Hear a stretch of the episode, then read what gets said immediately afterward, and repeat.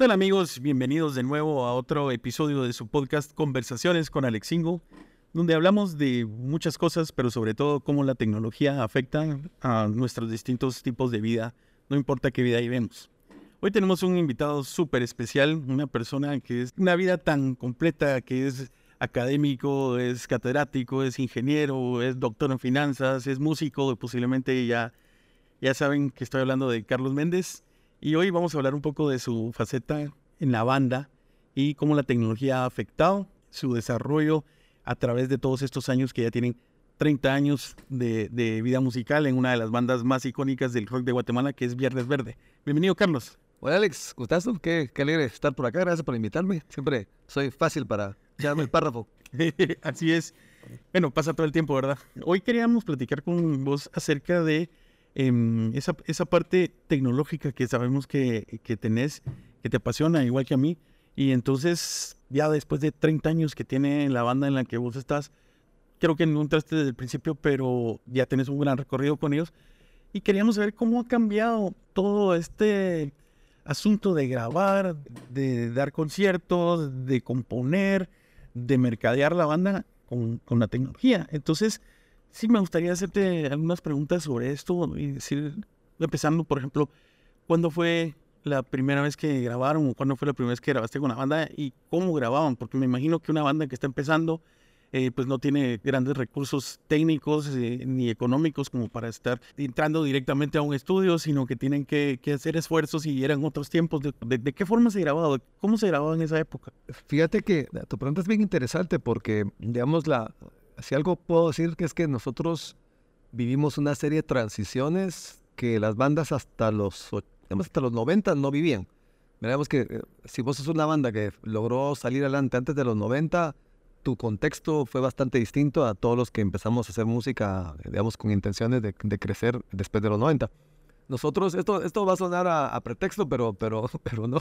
Fíjate que nosotros, eh, la gente no sabe, pero nosotros habíamos, eh, estábamos trabajando con Universal. ¿Verdad? Ok. Ellos querían eh, firmarnos y de hecho vinieron a vernos a un concierto. Nosotros hicimos un concierto específicamente para que nos vieran. Porque estaban seriamente pensando en firmarnos cuando fuimos a, México. Eh, parte de, la, de ir a México era esa, ¿verdad? Después firmamos no con ellos, firmamos con otra, otra, otra eh, disquera. Pero, pero el motivo por el cual, digamos, que, que, es un poquito la diferencia entre Arjona y nosotros. Arjona se fue un poco antes, ¿verdad? Y nosotros tratamos de hacer algo similar, no, no, no, no porque lo estábamos copiando, sino que cada quien, pues México es un mercado grande, ¿va? Pero el punto es que, eh, digamos que Arjona todavía logró agarrar una época en la que el modelo era pre-90s. Nosotros ya agarramos, nosotros viajamos en el 2000. Entonces, digamos que la, la, eh, la industria está cambiando tecnológicamente radicalmente por el tema del MP3. Y entonces las disqueras estaban tronando, ¿verdad? Todas estaban tronando, estaban cambiando su modelo. Y nosotros, desafortunadamente, no agarramos, ya, agarramos esa transición. Entonces, eh, te, quería empezar contando esa historia, porque vamos, eso fue un cambio importante. Eh, por decirlo de esta manera, si nos hubiéramos ido, no sé, 10 años antes o 15 años, tal vez hubiera sido otra la historia que te estaría contando. Pero, pero digamos que la, eso fue una, parte, una transición importante. Tenemos los que, los que empezamos a hacer música después de los 90, sí tuvimos que vivir una serie de transiciones tecnológicas que casi que cada 5 o 10 años venía algo que te perturbaba el modelo. Entonces, aprendimos a ser muy versátiles. Porque nosotros nunca hemos sido, eso es no secreto, nunca hemos sido Guns N' Roses, o sea, no somos Metallica. Entonces sí hemos tenido que aprender a ser bien creativos para poder hacer cosas bonitas con bien pocos recursos. Hacer lo que se puede con lo que se tiene. Con lo que se tiene. Entonces digamos que eh, en ese sentido pues te enseña a ser creativo, ¿va? Pero sí, sí te digo que la historia, y si querés la podemos ir viendo pues, por pasos, ¿verdad? Pero, pero sí, los, después de los 90 sí hubo cambios sustanciales. El primero que te puedo decir es el de acetato. Aparece el cassette, aparece, que el cassette ya venía un poquito antes, ¿no? Aparece el disco compacto. El disco compacto, los CDs, ¿verdad? después el MP3 y después el streaming, las redes sociales y ahí podemos ir hablando. Ok, ¿y qué equipos usaban ustedes para grabar? Mira, en ese entonces cuando empezamos, nosotros nunca grabamos un disco de acetato. ¿verdad? Bueno, sí grabamos uno, pero lo hicimos más por cada de hacerlo hace como 10 años. Pero eh, realmente nosotros ya no agarramos esa época. Eh, el último que grababa acetato o sea, fue, veamos así, de manera intensa, fue Lush, que lo hacía en Dideca, ¿verdad? Sí, pero digamos esa era la, parte de, distribución. Pero me imagino que ustedes grababan en cinta y en análogo, no en ese entonces sí era análogo y, en cinta, sí, sí, cabal. Y todavía para cassettes, nuestro primer, digamos, nuestra primera grabación fue en cassette. Ajá. Y ahí todavía se hacía analógico, ¿verdad? Y se utilizaba cinta. Eso fue bien interesante porque fíjate que los costos de grabación han bajado sustancialmente y también los recursos voy a decir algo que va a sonar raro, pero también los recursos para que puedas grabar sin ser tan buen músico. ¿A qué me refiero con eso? Autotune. Eh, eh, exacto. Hay afinadores, ¿verdad? puedes ponchar, puedes corregir, algo que antes no se hacía. Y eso es bien importante porque cuando grababas en cinta, tenías que llegar impecable al estudio. Porque primero que todo era carísimo la hora de, usar el estudio, ¿va? Y entonces se corregían cosas, pero corregir era un dolor de cabeza porque tenías que tijetear. De ahí viene el concepto cut, cortar. Y pegar. Cut y paste, ¿va? literalmente era porque cortabas la cinta y la pegabas. ¿va? Después se volvió ¿verdad? el término que se usa en los, en, los, pues, en los algoritmos, ¿va? En, el, software de Microsoft y todo eso. Pero, pero digamos que la, en esa época tenías que llegar con la canción completamente armada, ensayada, porque ibas a tocar lo que ibas a tocar. Eh, en cambio ahora eh, eh, cambió, lo cual no necesariamente es malo, pero digamos que, cambió porque a veces incluso puedes llevar la canción medio armada y la puedes terminar en el estudio, porque puedes jugar con todo jugar con lo que quieras, incluso grabas una maqueta y después empiezas a mover las cosas, copias el bombo y lo pegas aquí y, armas una canción sin tener que grabar completa. E-, eso es un cambio sustancial. es, una, fue una revolución tecnológica a la hora de grabar, pero ustedes sintieron ese cambio de, grabar al principio en cinta y en analógico y después tener las herramientas digitales. No, es, es, bien, eh, es bien evidente el y, efecto. ¿Y esa transición fue difícil o, fue bienvenida? Mira, pasa algo curioso y es que, por ejemplo, el click, ¿verdad? Yo no, como nunca grabé yo con, con discos de acetato con, en, pues, en esa época, ¿verdad? No sé exactamente, usualmente click, pues usualmente era un aparato mecánico. el metrónomo. El metrónomo que estaba aquí, pero, pero no sé qué tanto realmente se usaba. Muchas canciones, cuando vos las escuchás, las canciones setenteras, se nota que no tienen click. Porque se, ven, se ven... Más orgánicas. Exacto, como más libre el tiempo, y se nota que hay cosas, ¿verdad? Eh, eh, Freddie Mercury era famoso porque él tenía una capacidad para, para llevar un, tiempo, un timing muy, muy, muy preciso. Tenemos que, obviamente también, como sos buen músico, pues también va, no necesitas un, un contador que te lleve ese control. Pero eh, cuando ya aparece pues el ambiente digital, eh, también aparecen los, los clics digitales. Y el click em, es, hay que aprender a tocar un click. O sea, digamos que el click te, te, te hermetiza un poco, te fuerza, te, te amarra. Eh, mi hijo, mi hijo siempre me dice que no le gusta cuando tocamos con, en vivo con secuencias. Nosotros cuando tocamos en vivo, como somos tres músicos, ¿no? Y el cantante, Omar, pero tenemos trompeta, tenemos sintetizadores y, no llevamos a 25 músicos, ¿no? Sino que lo que tenemos es una pista que corre junto con nosotros, pero hay un clic, ¿verdad? Para que todo esté cuadrado. Entonces tocamos con clic, pero si mi hijo me dice, mira, no, me gusta que toquen con clic porque se oye bien, se oye bien tocado, se oye bien amarrado, pero se oye bien como bien cuadrado. Demasiado cuadrado. O bien, bien, demasiado, va como estructurado. En cambio a mí me gusta que pierdan el control, me gusta que esa esa variedad que introduce cuando estás eh, desvinculado al click.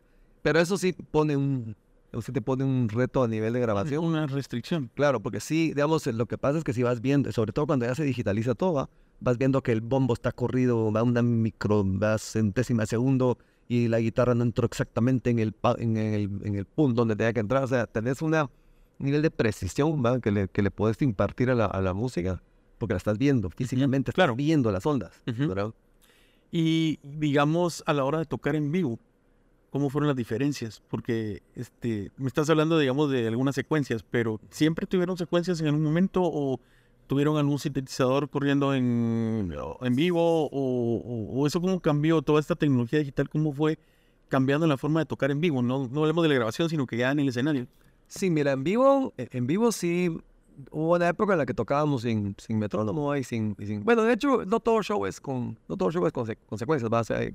la mitad, tal vez un poco más de la mitad es, libre, ¿va? Y, y, una, serie, una serie de canciones que sentimos que vale la pena que tengan los, las cuerdas y, y todo, ¿verdad? Pero eh, eso es algo que empezamos a implementar como en el 2015, tal vez, 2016 empezamos a tocar así. Y antes era orgánico, o sea, nos, nos íbamos como, como salía eh, si oí las canciones, a veces van rapidísimas, A veces yo le decía, yo le hacía ojitos a, a Roger, El baterista, porque iba demasiado rápido, ya tomaban las patas, literalmente, las, manos, de lo rápido que íbamos. Entonces, obviamente teníamos más libertad, ¿verdad? pero a Roger fue justamente el que nos dijo, miren, yo siento que podríamos tocar música mucho más completa, más elaborada, con más detalles, ¿verdad? Sin tener que contratar a más músicos. Entonces empezamos a ensayar con, con metrónomo, ¿verdad? A tocar con metrónomo. Y, y, con, y con pistas, digamos, como si sin querés meter trompetas o violines o todo eso. ¿Y, cómo lo tomó el público? Fíjate que... Eh, Porque el público rockero es algo difícil. Sí, mira, la, la gente siempre nos dice, ¿verdad? Que, que les gustaba más el, el bueno, sobre todo los old schoolers, ¿va? Que dicen que les gustaba más el viernes de, de los noventas, porque es como, y, creo que entiendo un poquito cuál es el argumento, que es, que es más orgánico, es más ponqueto, en ese sentido, ¿va? Como cuando hacen una versión un plug de una canción que la tocan en vivo o simplemente sin, sin nada electrónico. Sí, sí, cabal, ¿va? Y sí entiendo que, digamos, hoy, no, no quiero sonar, digamos, eh, prepotente, ¿va? pero digamos que sí, yo entiendo que hoy sonamos más finos. sí, la, la, música es como más elaborada, como que tiene más armonías. Siempre nos decían que la música de viernes, ¿verdad? En sus inicios eran canciones de tres acordes, y de hecho así son, más un poco de acordes. Ahorita si vos ves las canciones que surgieron después son más elaboradas, tienen armonías, tienen, tienen contratiempos y muchas cosas que pues a los músicos que estamos ahora nos gusta hacer, Entonces la gente, la gente siente eso. Pero, pero creo que a la vez eso ha hecho que, que la... Mira, mira, ahorita el sábado pasado dimos un show de tres horas. Y cada vez yo platicaba con, con, con, pues, con, gente ¿verdad? Que, pregunta sobre el tema, que les digo, miren, la gente no se imagina. Piensen en un artista que está empezando, ¿verdad? Lo, ¿Cuántos años tiene que pasar para que logre tener tres horas de show de música propia, que no aburra a la gente y que quieran pagar por ir a verlo? Y que se queden hasta el final. O sea, la, gente, digamos, lo ve y dice, ah, tocaron tres horas, ah, qué alegría, va. Pero, pero cuando empezás a analizar que necesitas por lo menos 33 canciones, y podrías tocar un montón de covers, pero 33 canciones tuyas. Ensayadas. Ensayadas. Perfeccionadas. En vivo, con, con tus letras, con tu música, eh, y que la gente no se aburra. E, eso toma, eso, eso es un trago que toma un montón de tiempo. Y creo que al estar trabajando con distintas tecnologías y que un periodo fue de esta manera y otro fue de otra, hace que el show sea variado. Porque imagínate un show de tres horas de solo punk, Sí. ¿va? Oh, y solo cuatro cuartos, ¿va? O sea, eventualmente realmente se vuelve... Eh, monótono. Monótono, ¿va? Entonces digamos que eh, algo que notamos cuando ves nuestros shows es que sí pasamos de de un poquito de, de vez en cuando metemos un poquito de salsa, ¿va? De ahí aparece un poquito tango, ¿va? Y de repente aparece un poquito como de algo que parece ser como, como Oriente, ¿va? Oriente, como Tex-Mex, ¿va? Empiezan pedacitos que le metemos, de ahí aparece Ponqueto, ¿va? Eh, ahí aparece bastantes baladas, ¿va? Y eso hace que no sea aburrido. Claro, y me imagino que disminuye también un poco el esfuerzo físico, o sea, de estar tres horas tocando, claro.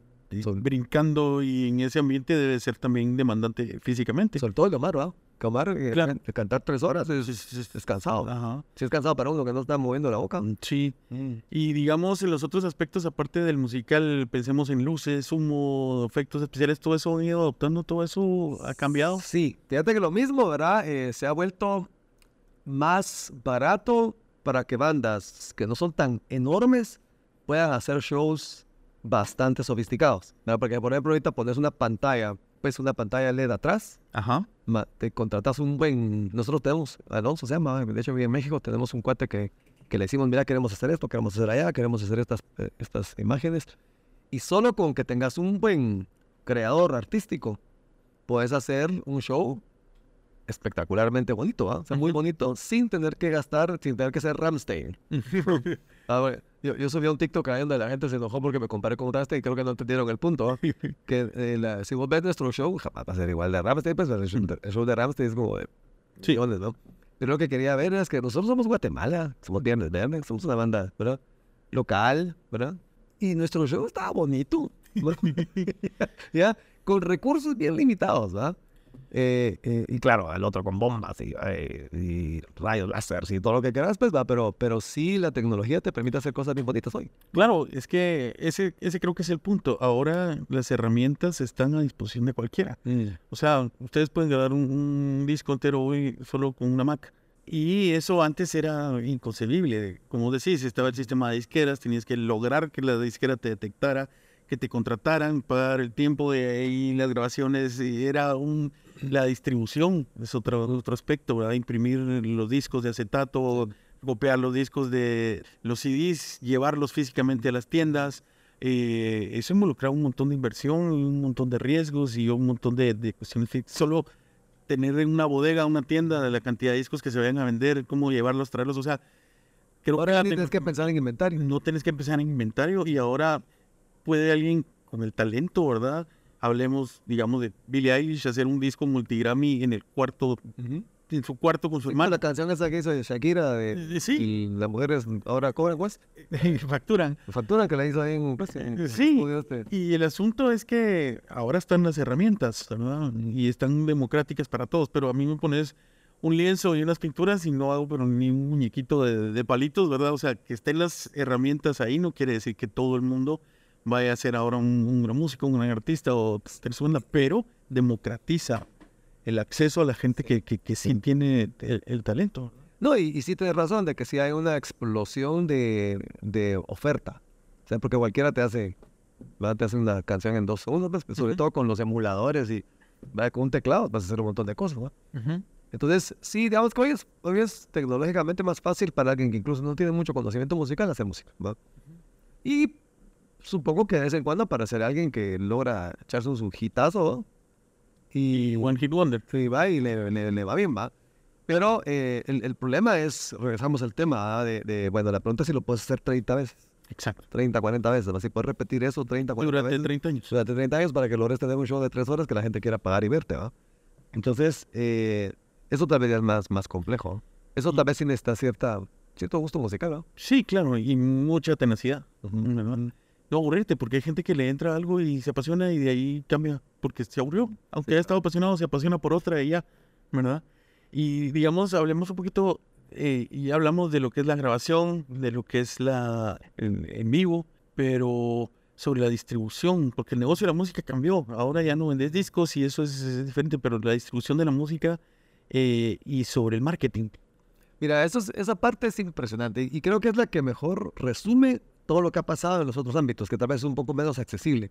Te, te has puesto vos a pensar lo difícil que era lograr pasar un video en un canal Salir en la tele en o en el radio era en difícil. Guatemala va, y luego lograr que lo mire todo el mundo. Era, pues, eh, que lo viera todo el mundo era prácticamente imposible para cualquiera que estaba empezando. Y no digamos en la tele también a nivel local. Tal vez en la tele tenías un poquito más de, de posibilidades, pero digamos en general era muy complicado. Eh, va, lo mismo con las radios, va, que lo complejo que era lograr poner una, una canción en la radio. Ahorita, ¿qué importa, man? No necesitas. Ahorita nosotros hicimos esta canción sorpresa para mi hermano, que les, por sus 30 años. Y ahorita ya, ya la están escuchando, ya la escucharon en Israel, ya la escucharon en, en Estados Unidos, ya la están escuchando en México. ¿verdad? En cuestión de una semana no le estamos pidiendo permiso a nadie, lo único que necesitas es una cuenta en YouTube ya. Que la radio no te pone, pela. ¿verdad? O sea, Sí. la- ahí está sonando en va, Spotify, va, eh, eh, lo subís a las, eh, al streaming y ya. ¿verdad? Entonces realmente no, ya no, ya no es una barrera a entrada. Yo no sé ni por qué siguen existiendo. Fíjate que yo, yo realmente tengo duda de cuánto tiempo le queda a las radios y a, y a la televisión como la conocemos. Y así como en los periódicos y las revistas. Sí, sí, no, no, no creo que les queden 10 años. Sí, ¿Va? sí, así. Yo no miro tele. Sí, así. La mayoría de gente ya no lo ve o lo no. pone de fondo. Si yo no miro tele, tengo... Yo, yo no enciendo la tele. Yo miro tele porque lo enciende mi esposa. Ahora lo que necesitas es una pantalla Ajá. para acceder a todo el contenido, pero ya el servicio de televisión ya. Yo sustituí la tele completamente por mi celular porque como me permite escoger lo que yo quiero ver, ¿va? Ujú. Entonces, eh, eh, sí, yo, yo no le doy mucho tiempo a la tele, la, la verdad, como la conocemos ni la radio. ¿Y el mercadeo? ¿Con las redes sociales? ¿Qué tal? Igual, fíjate que lo mismo, eh, ahí creo que nosotros todavía no hemos logrado, nosotros hemos sentido que los boosts no, nos, no son tan efectivos, creo, pero creo que ahí puede ser una, pues puede ser que nosotros seamos cletos, ¿verdad? de que no sabemos exactamente, tal vez nos ayudaría a tener una asesoría, porque, porque vamos, a nosotros no nos han funcionado los boosts, casi no, no busteamos, ¿verdad? Porque sí, sí hemos tratado, pero se- no sentimos, no le vemos la, El beneficio. el beneficio, o sea, hay cosas que se han viralizado sin que hagamos un sobreesfuerzo porque se viralizan, ¿vamos?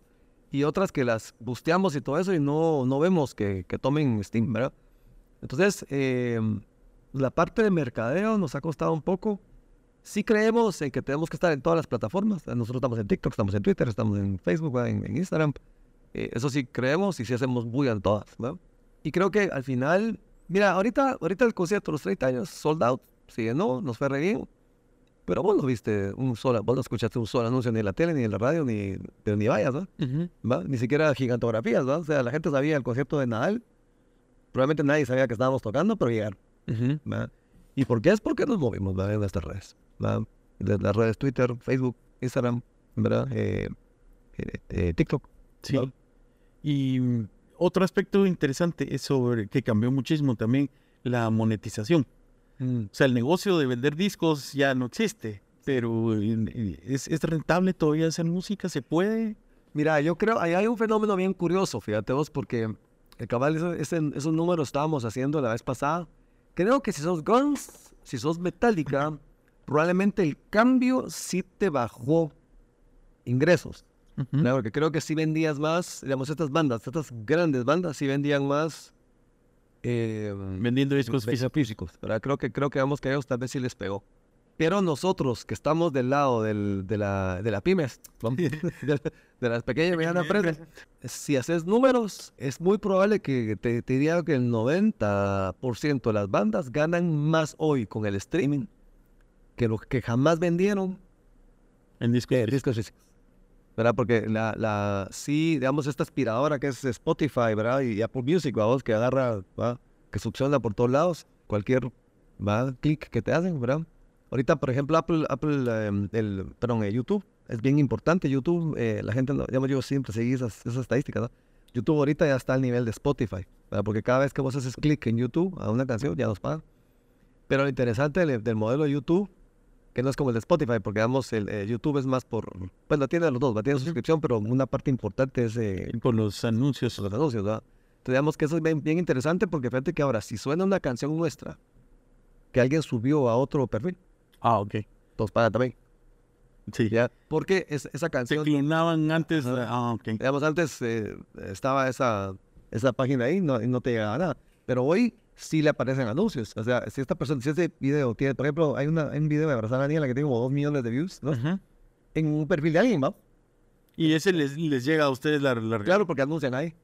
Y como está registrado nuestro nombre, el audio, Sí, para entonces, ¿qué importa que esté ahí? No llega, no llega plata. Entonces, digamos que la, la- es bien interesante porque sí, ahorita, eh, digamos que YouTube está logrando un modelo en donde se le paga al, al- al artista, aunque no, eh, aunque no esté directamente subido a su perfil. ¿no? Tan relevante que ya está al lado de Spotify. al lado de Spotify, ¿no? con otro modelo.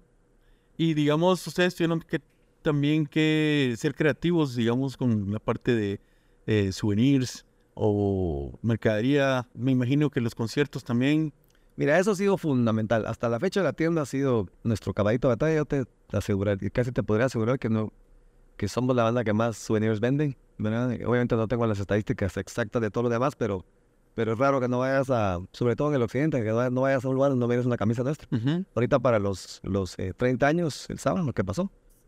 Nos dio risa porque la verdad es que esto que te voy a decir realmente no dice, no dice mucho de mí como pronosticador. ¿Por qué? Porque la, la tienda se había acabado todo. Que- creo que Ok. como una hora antes de que empezara el, concierto. ¿va? Y la verdad es que vendimos un montón, nos fue re bien. Pero si van a decir los números, dejamos de vender. Dejaron de haber un montón. ¿va? O sea, nuestra estimación fue un poco eh, conservadora. ¿va? Ok. Pero nos quejamos, pues, o sea, ok, no se dejó vender, pues, pero, pero estamos contentos porque se acabó. Eh, y, y, digamos, para nosotros esto no solo ahorita, eh, nosotros tenemos una tienda perpetua, ¿verdad? Y lo que estamos haciendo ahorita es, que fue lo que empezamos a tratar de hacer con OnlyFans, ¿verdad? Que, que, que OnlyFans estamos, no hemos perdido la, la batalla, le vemos mucho, nos fue bastante bien con OnlyFans. El motivo por el cual nos movimos ahorita a nuestra plataforma es porque al final lo que nosotros queríamos hacer con OnlyFans era pasar conciertos. Hacíamos un montón de cosas, pero realmente el motivo por el cual teníamos OnlyFans es para pasar conciertos y que la gente pagara. ¿Verdad? Ajá. Y eso nos pusieron un montón de limitaciones. Porque sentimos que así como vendemos souvenirs físicos, ¿verdad? Ajá. Camisas, gorras, ¿verdad? Sentimos que podamos vender mucho contenido digital Claro. bien te agrega valor, que te agrega valor. ¿va? Entonces, eso es lo que estábamos tratando de hacer con OnlyFans. No era porno. Pero digamos, aunque nosotros probamos, bueno, siempre me quedo con la duda. ¿no? Pero digamos que el, el problema con OnlyFans es que eh, si vos pasas gente eh, en nuestros conciertos, pues hay un montón de público. Sí. Entonces hay dos problemas ahí. Uno es que no podemos pasar menores de edad, y a veces hay menores de edad en los conciertos.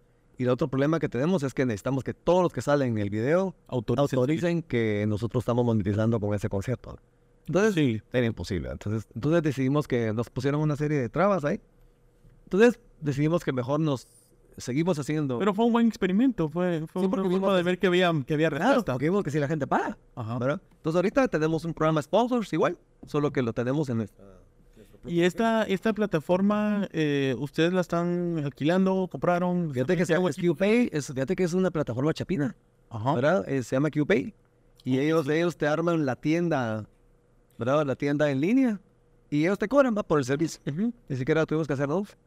Y, la, y digamos los conciertos, para transmitir los conciertos van a seguir en Eso sí es nuestro. Eso sí es nuestro, nuestro equipo. Mira, eh, nos dimos cuenta de algo. Nos dimos cuenta que los... ah, eso fue otro detalle. Nos dimos cuenta que aunque habían bastantes olifaneros, realmente los olifaneros, como, como no es un, digamos, eh, eh, OnlyFans es, es un, es, es un como fringe group, vamos, es, es un grupo muy selecto de gente que está dispuesta a pagar la Ujú. sexualidad. Pero no es un grupo tampoco enorme, ¿verdad? Nosotros manteníamos, nosotros llegamos a tener como 600 suscriptores, ¿no? Digamos, en- entre los que se suscribían, los que no, los que se quedaban un mes, los que se quedaban Ujú. más tiempo.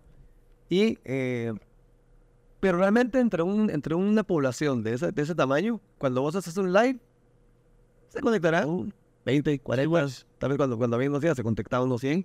En cambio, cuando haces un live en Facebook, se te conectan 500, ¿no? Claro. 600, 1000, ¿verdad? o sea, dependiendo ¿verdad? qué, qué, qué, qué interés haya. Entonces, sentíamos que estábamos desperdiciando, estábamos haciendo transmisiones bien bonitas.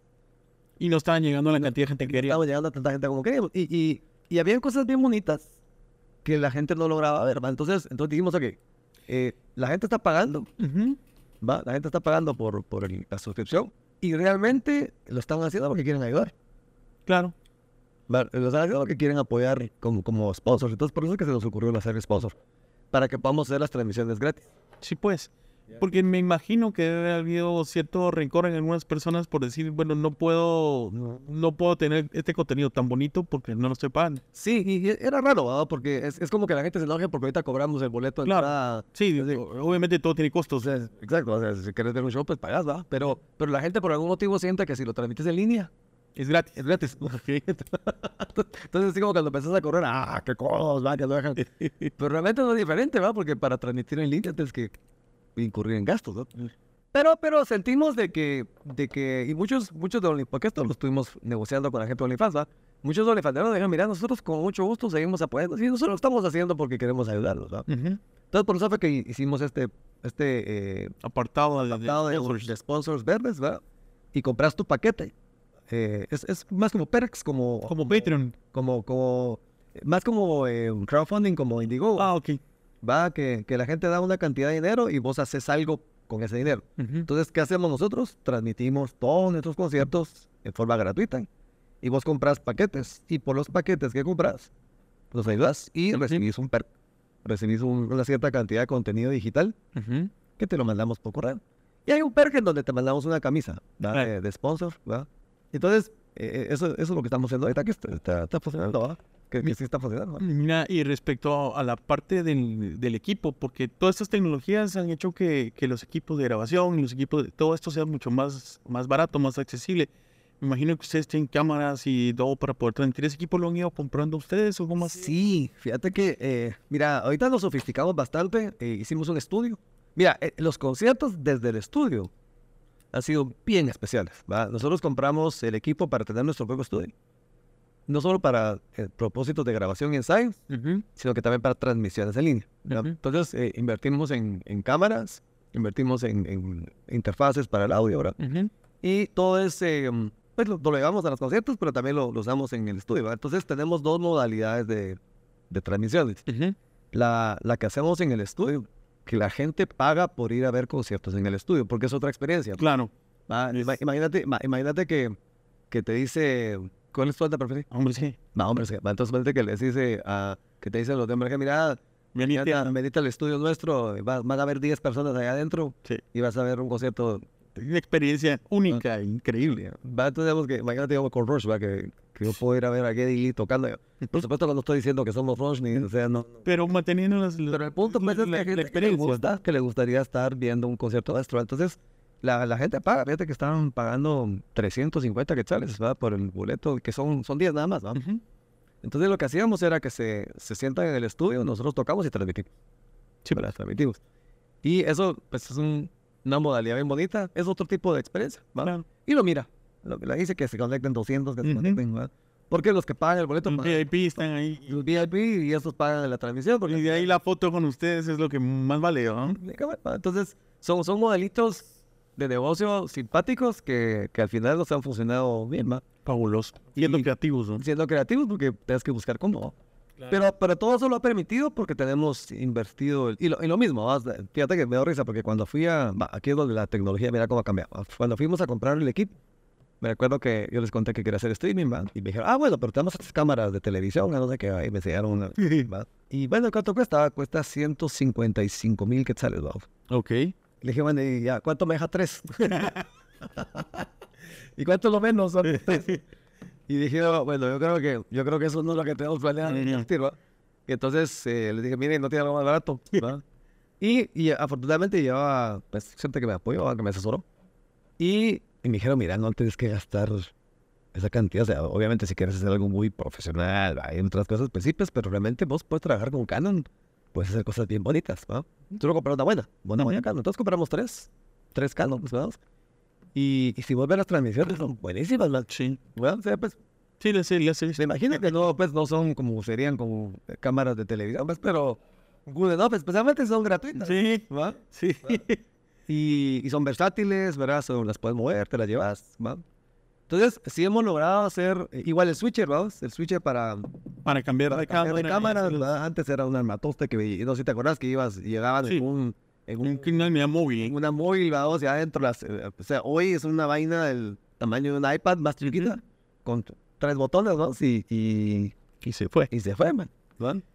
Ah, ¿sabes qué otra cosa? Sí. Otra cosa bien chilera. Hay un, hay una, una base donde sentas la cámara y la controlas desde tu celular. Oh, claro. Entonces la se va moviendo, ¿va? Y puedes hacer... Eh, eh, Entonces tenés tenés el sonido es re- es re chistoso, el cuate de la cámara que está con su celular como que estuviera jugando Nintendo. Sí, y que sí está, está controlando la...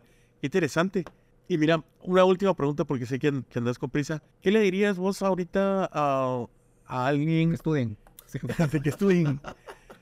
No, pero alguien que, que, que está en el mismo punto que estaban ustedes hace 30 años, tratando de empezar. Empezar. Ajá, tratando de empezar y por dónde irse ya con todo lo que ha cambiado y con todo lo que hay disponible hoy en día. Mira, eh, bueno, tal vez pensándolo, pensándolo bien, si no era tan, no era tan en chiste lo que dije, ¿va? Mira, eh, no es fácil, aunque seas muy bueno, aunque seas, aunque tengas una gran voz, tengas una gran destreza musical, una gran virtud, eso no es suficiente. La gente cree que porque sos virtuoso ya el mercado te tiene que querer, ¿va? O sea, eh, ok, eso es importante, te sirve. Pero también tenés que tener una propuesta musical que sea interesante y deja eso. No es que tengas una canción buena, lo mismo que dije al principio. El problema es que te va a tomar tiempo crear una base suficiente como para que puedas dar un show que la gente quiera pagar de por lo menos una hora. Eso no lo vas a construir con tu primer disco, que tal vez lo vas a construir con los primeros tres discos, que, Ujú. que serán. Si seguís con la idea de LPs, van a ser 30 canciones, Sí, estoy atención. ¿verdad? Eh, eso probablemente son 10 años. Entonces, digamos que el proceso de arranque, ¿verdad? Es, es lento. Siempre ha sido así. Eso no es de ahorita. Pero creo que ahorita se intensifica más porque tenés millones de gente entrando al mercado. Exacto. Millones de gente que puede hacer lo mismo que vos, sin tantas habilidades. Y si ves TikTok es simpático, ¿va? Porque a veces uno se da cuenta que pega un cuate que agarra un gato, vamos, y hace una su canción, ¿va? Con una su guitarra y resulta que es chistoso, se viraliza y se vuelve, un- se pone en hit la vaina, ¿va? Mundial. ¿va? Y ya, va, el cuate ya tiene 500 mil seguidores y ya puede empezar a hacer su, su contenido, y ya la gente lo ve y empieza a ganar, a monetizar y, y- y sale adelante, ¿va? pero, pero la, esta no es la historia de todo. Claro, eso es, es un fertazo.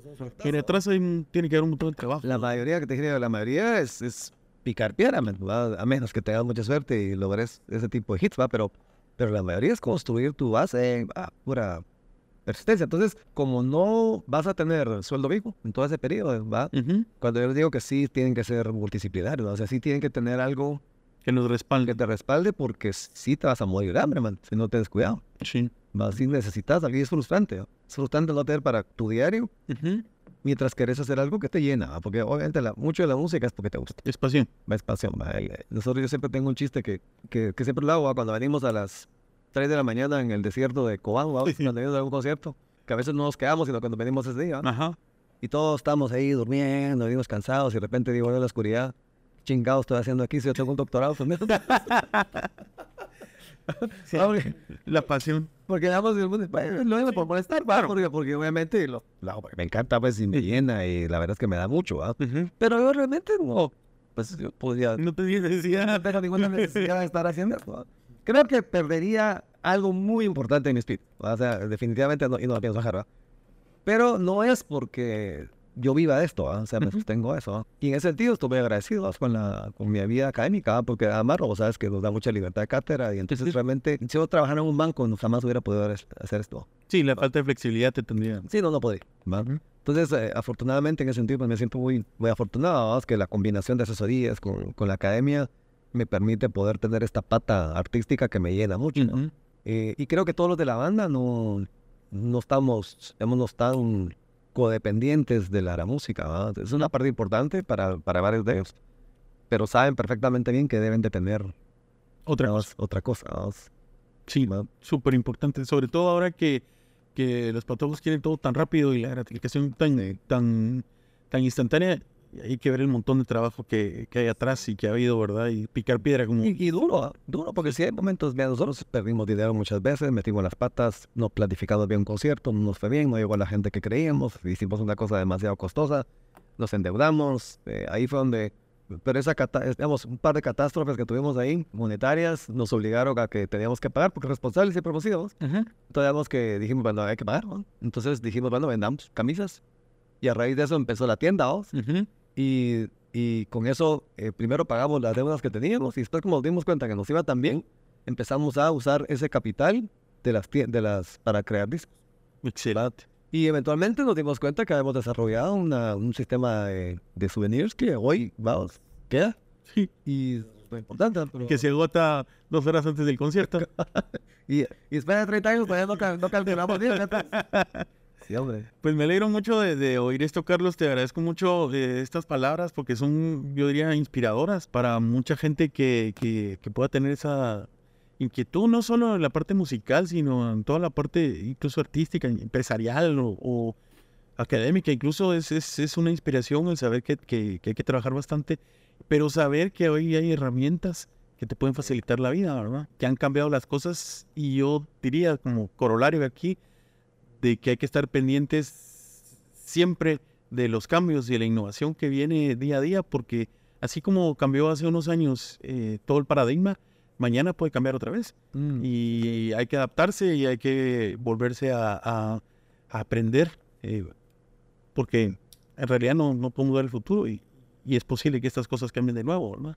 Fíjate que tal vez quiero, quiero dejar un, un mensaje. El, ah, yo no sé si vos conoces a Rodrigo Rosales. Aquel es el, era, era guitarrista de- del club. Ajá. ¿verdad? Muy virtuoso, ¿verdad? Pero es un ejemplo bien bonito, es un ejemplo bien interesante. Yo lo respeto mucho a aquel. eh, De hecho, somos cuates, ¿verdad? Aquel, aquel dejó el- la farándula.